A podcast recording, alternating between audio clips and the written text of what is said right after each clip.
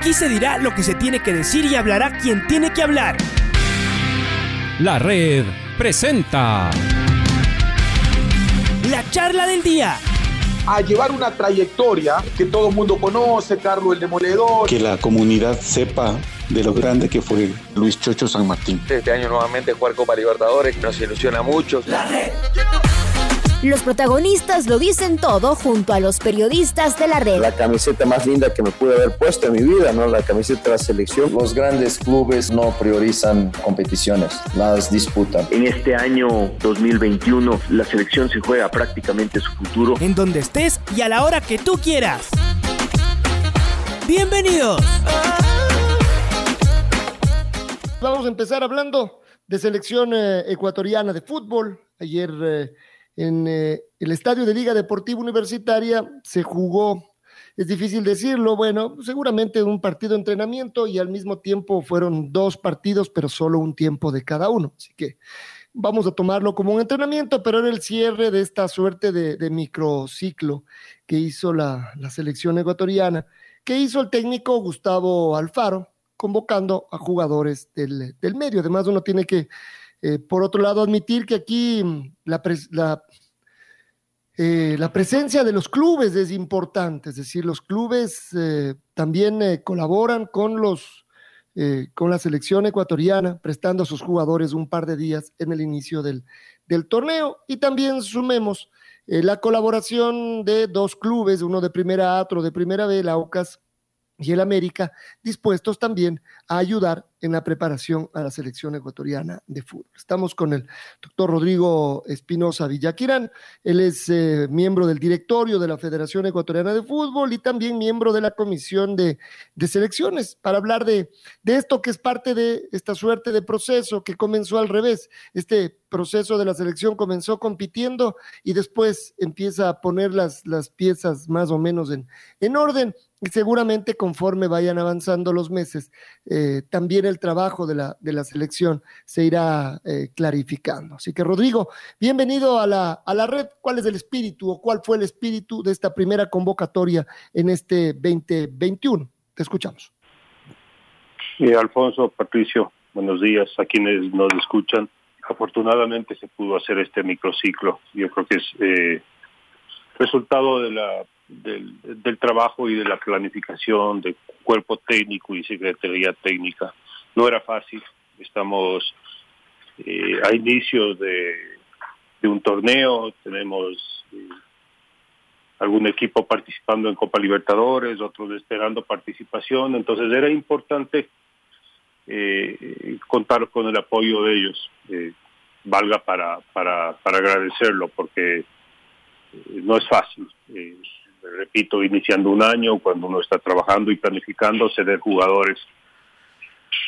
Me parece que salió bien, fue muy útil, eh, eh, tanto que eh, al, al, medio, cuando terminamos las dos prácticas de fútbol en, casa de la selección, se pensó que sería sería muy útil si podemos repetir esto, si una convocatoria con jugadores del, del torneo local. Eso permite al cuerpo técnico tener a otros chicos eh, trabajando cerca de él y, y, seguro a esos chicos también eh, ir conociendo qué es la selección y, y, teniendo en cuenta que están que están por buen camino y que seguramente están a, a pocos pasos de poder ser eh, convocados a una a una convocatoria oficial.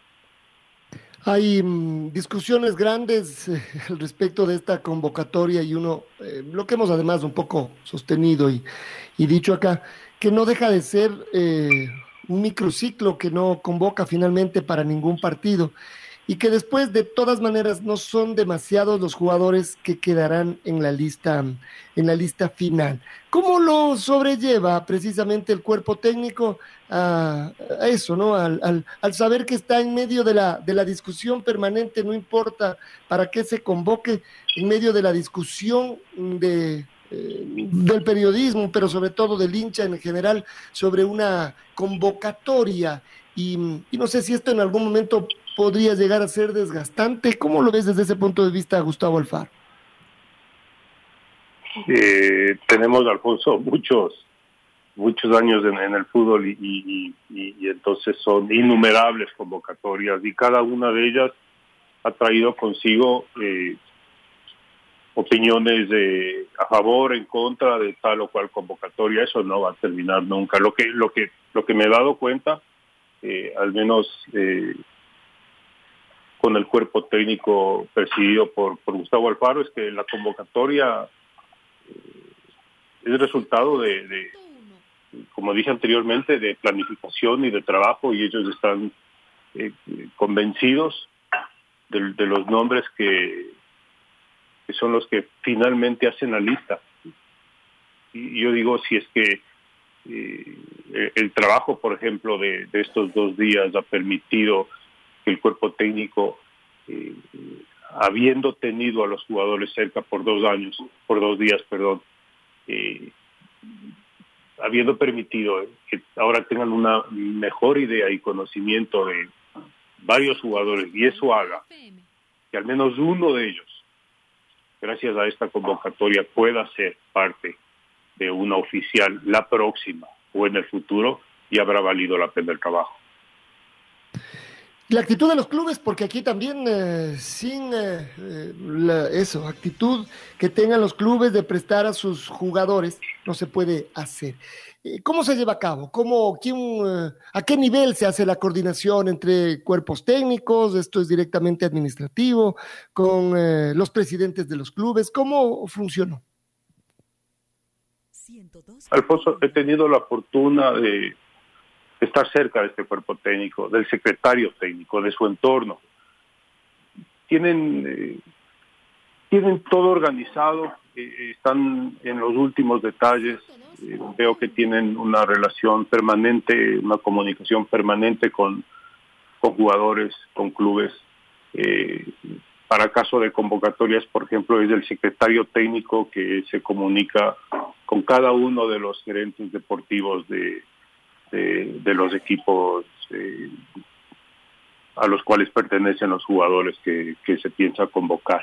Entonces, eh, esa, esa relación fluida eh, me parece que ha, permitido que podamos hacer menos complicado lo que lo, que es lo que te digo que es, es, difícil uno ha estado también en, la otra vereda en la de un club y es complicado. Tienes una fecha de torneo, dos fechas de torneo, tienes eh, Copa Libertadores adelante y, dejar ir a, a, uno o en este caso a cuatro, cinco, seis jugadores de tu plantel es difícil. Entonces hay que hay que ser inteligentes y hay que trabajar para, lograr que sea lo menos complicado posible.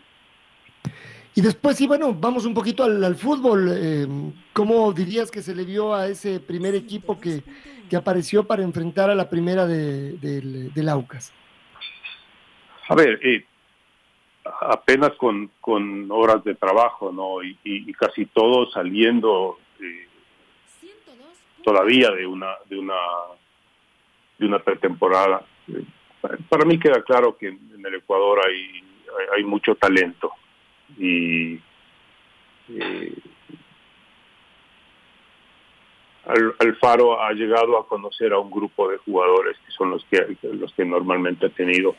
Eh, ayer vimos chicos que, que por ahí ni yo personalmente hubiera hubiera creído que podrían haber sido parte de, una convocatoria y, y, cuando uno ya ve el trabajo en cancha eh, se ilusiona con la posibilidad de que varios de esos chicos de, sean parte de este, de este proyecto que, eh, que todos empujamos para, para conseguir ese objetivo final que es clasificar a la, a la Copa del Mundo.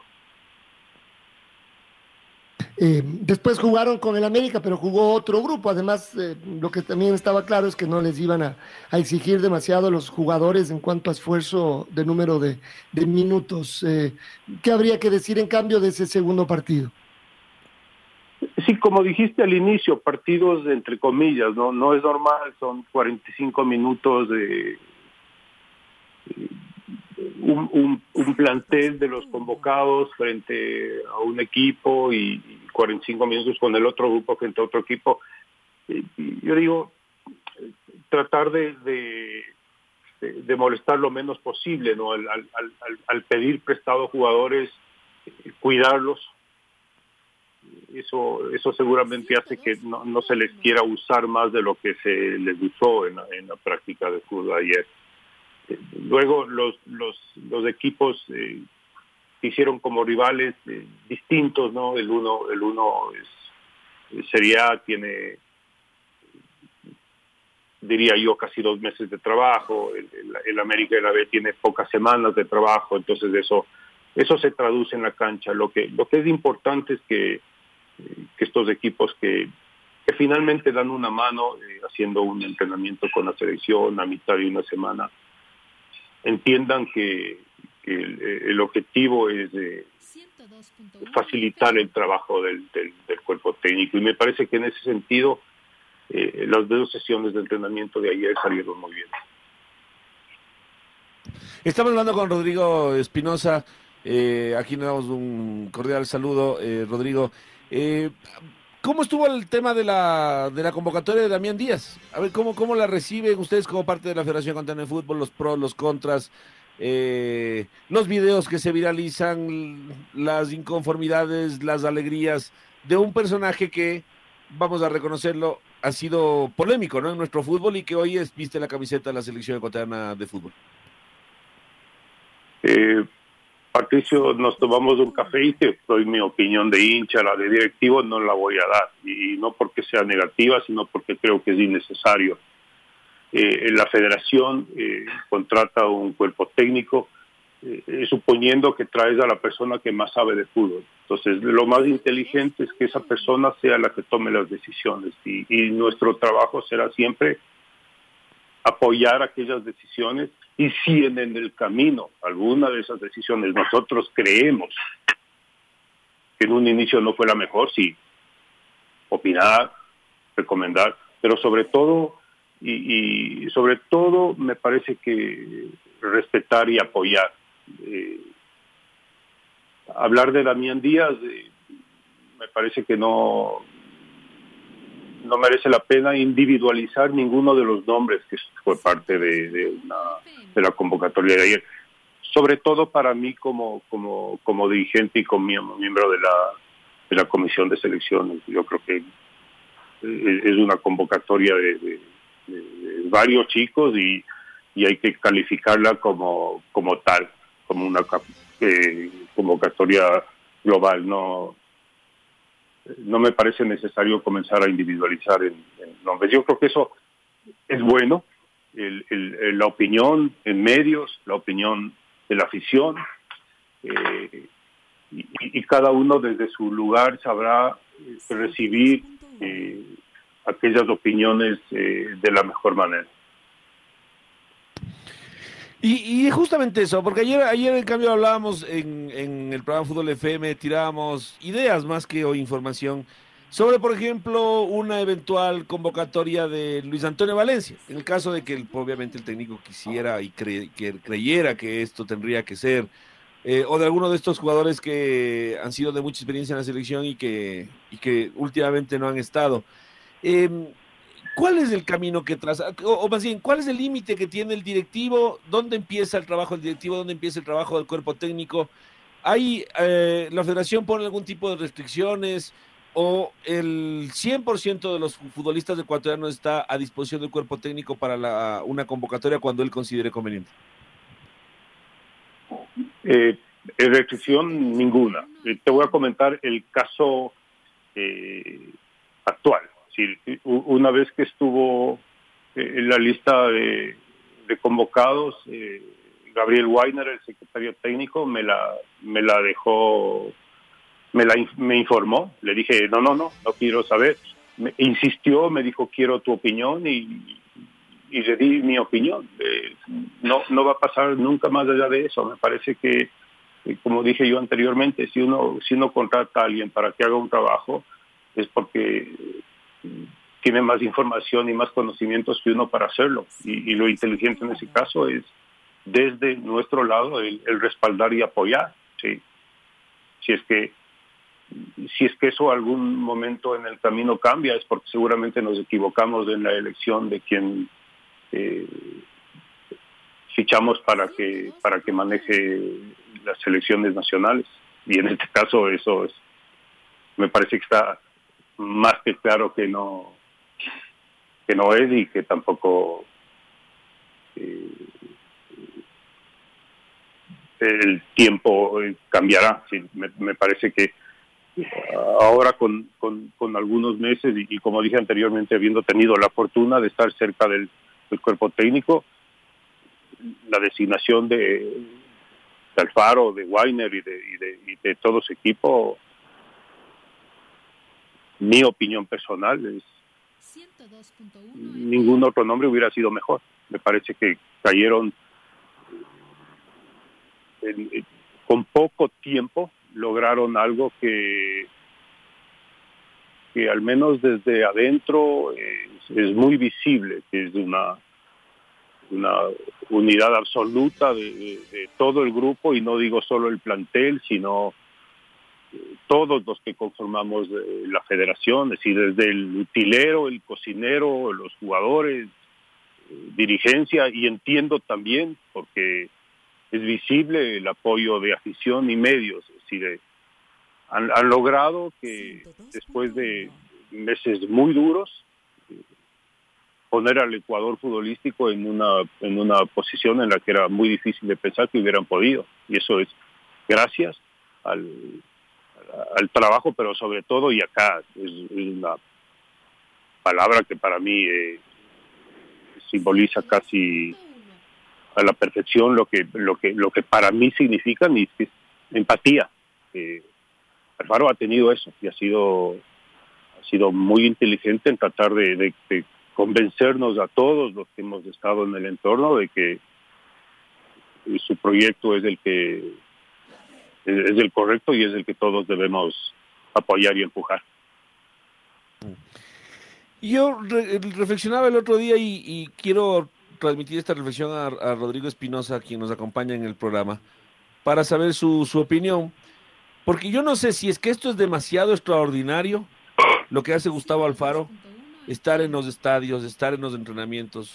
Uno de repente abre los ojos o ve la, televisión o se encuentra que Paga Alfaro estuvo en un entrenamiento, en un partido amistoso, en Pomaski, en Guayaquil, en Cuenca, está en el estadio, en, en Manten, y, uno dice, qué bien, eh, qué buena cosa que esté muy pendiente y muy de cerca viendo el fútbol. Eh, y entonces la reflexión es, o es extraordinario lo de Alfaro, o era extraordinariamente malo lo de los técnicos que le precedieron, porque al Bolillo Gómez no le veíamos así en, los entrenamientos, seguramente tenía su propio estilo, pero así no. A Gustavo Quinteros le veíamos en la cancha de en ningún otro estadio, o rara vez en otro estadio. Eh, y de ahí para atrás igual podemos seguir viendo a técnicos que tenían rara vez esta actitud. Entonces, ¿es extraordinario lo que hace Alfaro eh, o es lo que debía hacer y nosotros estábamos acostumbrados a que no lo hagan? Entonces parecía normal que un técnico de la selección ecuatoriana de fútbol aparezca cada seis meses va a dar una convocatoria. Eh, Patricio, con todo lo que le he dicho, eh, está claro que, que tengo el mejor de los conceptos de Alfaro, pero me parecería que cometeríamos un error si aplaudimos algo que por no haber estado acostumbrados a verlo no deja de ser lo normal. Es decir, él, él está trabajando y eso es lo que hace cuando es visible y cuando no lo es, porque de vez en cuando voy a la casa de la selección a alguna reunión y, y Alfaro y su cuerpo técnico están ahí y uno puede pasar todo el día y solo les ve el momento de, de, tomar un café o almorzar porque están todo el tiempo trabajando. Me parece que eso es eso es eso no es digno de aplauso, ¿no? Eso es lo que lo que uno realmente es obligación y es lo que uno tiene que hacer. Estamos hablando con Rodrigo, eh, Rodrigo Espinosa. Lucho, ¿estamos por ahí? Acá estamos, gracias a Rodrigo. Le, saludo, Luis Quiroz, eh, se refiere a usted. Rodrigo, ¿cómo está el tema de los jugadores que están en el exterior para las fechas que ya son FIFA? ¿Cómo está este tema? Eh, sabiendo lo de la pandemia, hay algunas restricciones, sobre todo en Europa, no sé si en México las haya, pero ¿cómo están trabajando sobre este particular, sobre todo? Porque si hay restricciones, tal vez habría jugadores que no podrían ser convocados, Rodrigo. Ese trabajo eh, lo hace específicamente eh, Gabriel Weiner y, de lo que he conversado con él hasta el momento no encontramos algún problema con el que nos podríamos eh, topar en el futuro. Las cosas cambian y esperamos que, que no sean para mal, pero en todo caso hay el seguimiento día a día con los chicos, hay el contacto permanente y además hay la búsqueda de la información que nos permita eh, eh, saber por temas de COVID eh, alguna alguna limitación con la que nos podríamos topar a futuro. Al momento no hay ningún problema para poder contar con todos ellos en la en la fecha FIFA que se viene. Rodrigo, un tema específico, y con esta cierro mi intervención para que, que siga Alfonso en la parte final. Hay un jugador eh, que tiene muy buenas actuaciones y con nombre y apellido, que es eh, Byron Castillo, jugador de, Barcelona, que marca una diferencia notable. Él eh, tiene tal vez una investigación hecha por la Federación Ecuatoriana de Fútbol anterior y arrojó unos resultados que todos conocemos. Eh, tal vez él no es ecuatoriano de esos resultados, pero la justicia común, en un amparo constitucional, me parece, no sé si estoy utilizando bien el término, le, le dio eh, un veredicto, podríamos decir que él puede ser inscrito como ecuatoriano, por eso juega en Barcelona. No es un tema ya de federación, no es un tema de Liga Pro. Me parece que lo de Byron Castillo pasa por un tema más eh, del registro civil. No sé si estoy claro en eso, Rodrigo, de que él no puede ser inscrito como ecuatoriano en el registro civil. Entonces la federación se quiere curar por lo sano digo yo, y tal vez no convocarlo para no tener problemas más adelante con la Conmebol. ¿Es así mi apreciación o estoy equivocado, Rodrigo? No conozco en profundidad el caso, entiendo que, que Byron Castillo fue fue habilitado gracias a una, una decisión de, de algún órgano de justicia ordinaria. Eh, no, no, no me, no me ha interesado eh, conocer el detalle y llegará el momento cuando el cuerpo técnico pregunte por, por, la situación de, de Byron Castillo. No ha estado no ha estado en la lista de posibles convocados, entonces no, no ha sido necesario para comisión de selecciones eh, informarse sobre, sobre cuál es exactamente su, su situación legal. Y por otro lado, suele ocurrir que mientras los resultados son buenos, eh, todos caminan bien, incluso los que quisieran torpedear eh, algún proceso eh, están agazapados, porque los resultados en cambio no ayudan para, para torpedear. Pero más allá de eso, que es como el tema general, ¿cómo sientes que está eso, la relación entre dirigentes, los clubes, la Federación Ecuatoriana de Fútbol, eh, esto de las convocatorias, de estar dispuestos a prestar a los jugadores cuando no lo tienen que hacer por obligación, porque cuando hay obligación ni siquiera se, se discute. ¿Cómo sientes que están las, las relaciones en este momento y si efectivamente los resultados conseguidos ayudan a que las cosas caminen más fluidas, por decirlo de alguna manera? Alfonso, yo, yo pienso que, que la federación eh, va a poder tener una mejor relación y, y, lograr eh, descomplicar este tema de convocatorias cuando, y efectivamente sucede, entienda que no es fácil para los clubes hacerlo.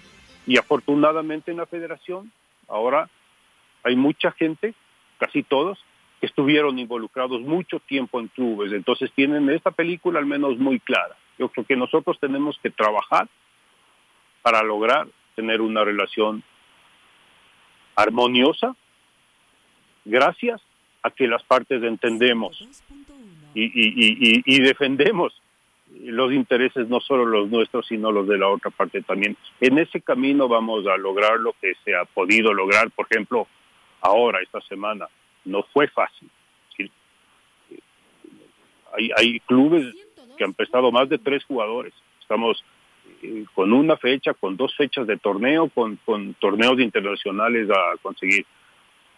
Va a ser difícil eh, llegar en un punto en el que en el que logremos eh, la armonía absoluta, porque está claro que hay intereses que se contraponen. Eh,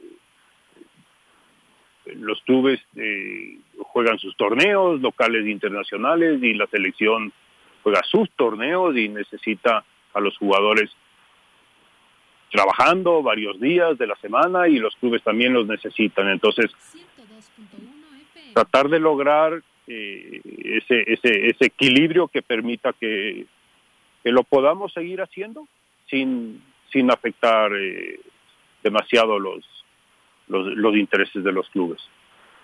Y mientras esto ocurre, ¿cómo está ese macro, ese plan macro que, que, tiene la federación, eso de esta organización que claro, al principio cuando la presentaba el presidente sonaba como lejana, utópica y como los resultados eran malos, eh, lo primero que uno decía es, sí, sí, todo bien, pero lo que queremos es ganar el domingo y tener el director técnico y que ya esté trabajando. Hoy, con el técnico trabajando, con los resultados buenos, ganando el, el domingo, entonces cobra importancia esto del mediano y de largo plazo. ¿Cómo están trabajando? ¿Cómo está esto que, que seguramente ustedes estructuraron hace un par de años?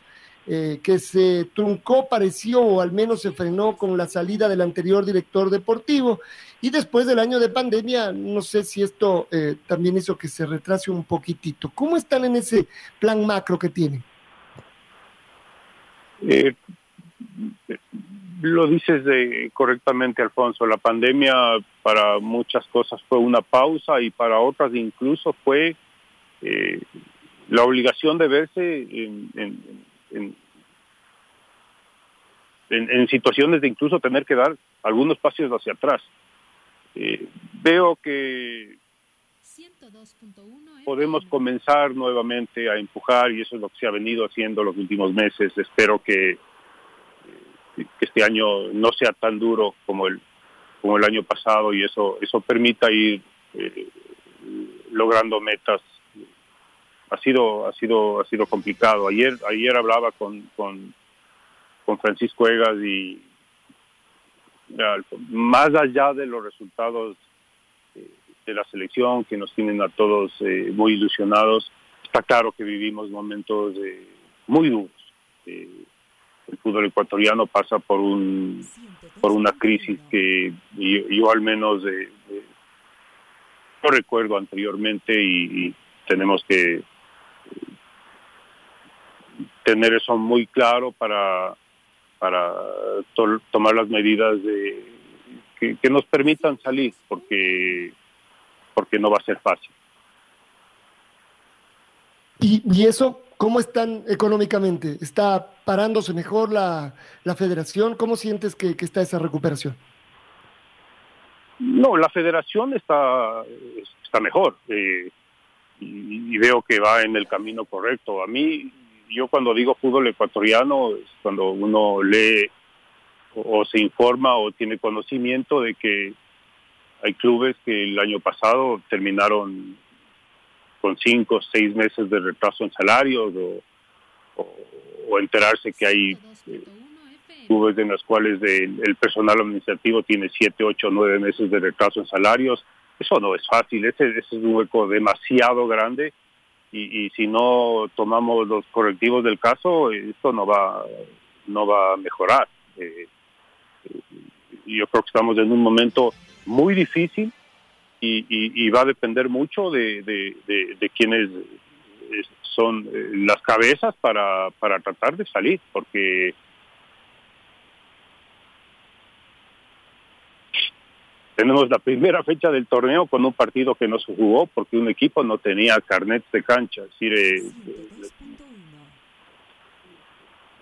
no nos permite ilusionarnos en que, en que las cosas eh, van a cambiar.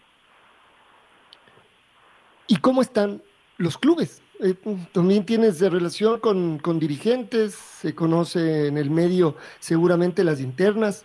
¿Cómo están los clubes? Hay muchos eh, en una situación parecida o peor a la del Olmedo. Los clubes de la primera B, por ejemplo, eh, ¿cómo están? ¿Hay algún vicio de, de, o vicio más bien de tener eh, solidez o de que pudiera haber problemas también en el, en el torneo que debe estar por comenzar, Rodrigo? No conozco específicamente el caso de, de, diversos clubes. Lo, lo que sí te puedo decir porque nuevamente, por ejemplo, tengo el América cerca y yo creo que uno, uno, uno tiene que, tratar de trabajar con lo que sabe que va a tener. Entendiendo que fue muy difícil el año pasado, que los derechos de televisión se completaron de pagar hace no mucho, también por el ejemplo de ese club y de muchos otros, porque hay varios que no que terminaron el año sin sin sin mayores problemas. Eso eso hace ver que a pesar de las dificultades sí fue posible. Entonces, la culpa no es de la crisis, la culpa seguramente es de que no nos damos cuenta que hay crisis y actuamos como que no la hubiese. Yo leo mucho el tema del, del, control financiero y digo, bueno, el control financiero debería ser la, la, la, llanta de emergencia, no debería haber falta, debería haber responsabilidad para hacer presupuestos y tratar de no gastar más de lo que uno sabe que va a recibir. Y si es que tenemos casos de clubes que no lo han hecho,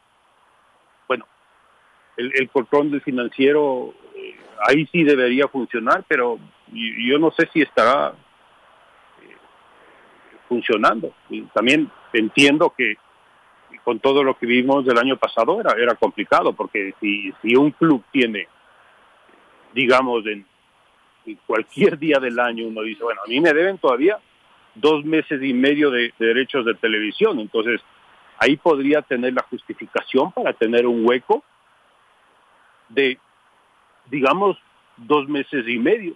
Una vez que esos dos meses y medio se pagaron, entonces ya, yo ya no veo eh, la justificación para que el hueco siga existiendo. Y si es que con el hueco existiendo comenzamos otro año haciéndole al hueco más grande, vamos a llegar a un punto en que esto, esto, va, esto va a explotar.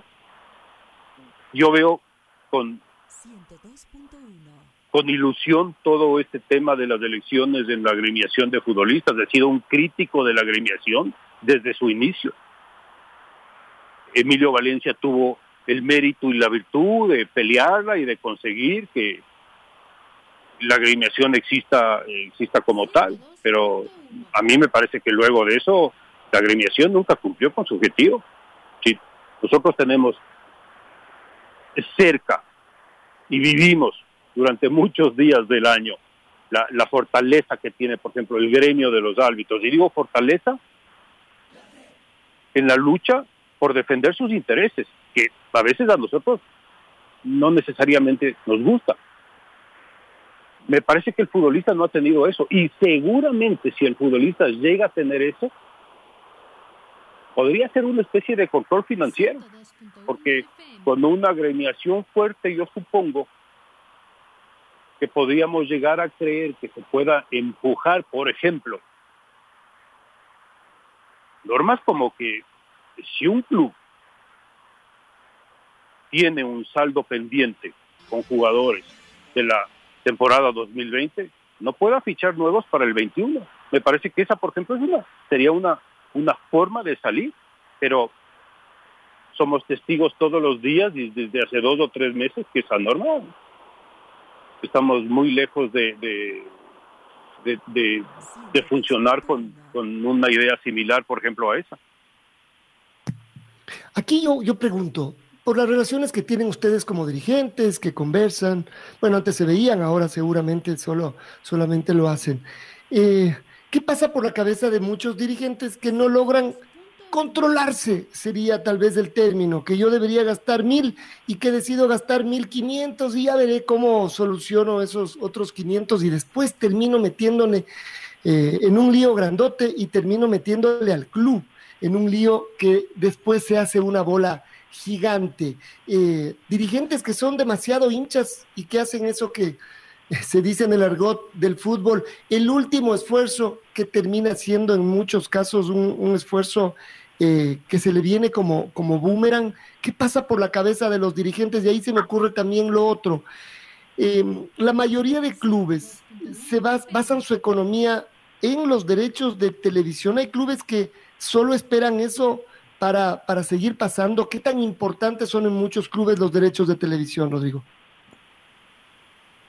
Primero, no, no, no me siento en absoluto en la capacidad de, de, de, calificar cómo, cómo actúan otros dirigentes. Yo digo, cada uno tiene eh, su manera de, dirigir y administrar su, su institución. Eh, en, el caso en el caso de, los ingresos eh, está claro que hay hay hay muchísimos equipos que dependen eh, absolutamente de los derechos de televisión, sobre todo en la Serie B. Yo creo que eso no es lo mejor, pero no sería tan malo si es que sabiendo que recibes 500 mil dólares en derechos de televisión, no te gastas 600, sino 400. Y entonces tienes un colchón de 100 con el cual puedes invertir en lo que creas necesario para tener una institución más, más, más, fuerte el próximo año o después de dos. Es decir, eh, el, América, por ejemplo, seguramente convenció eh, casi absolutamente dependiendo de los derechos de televisión.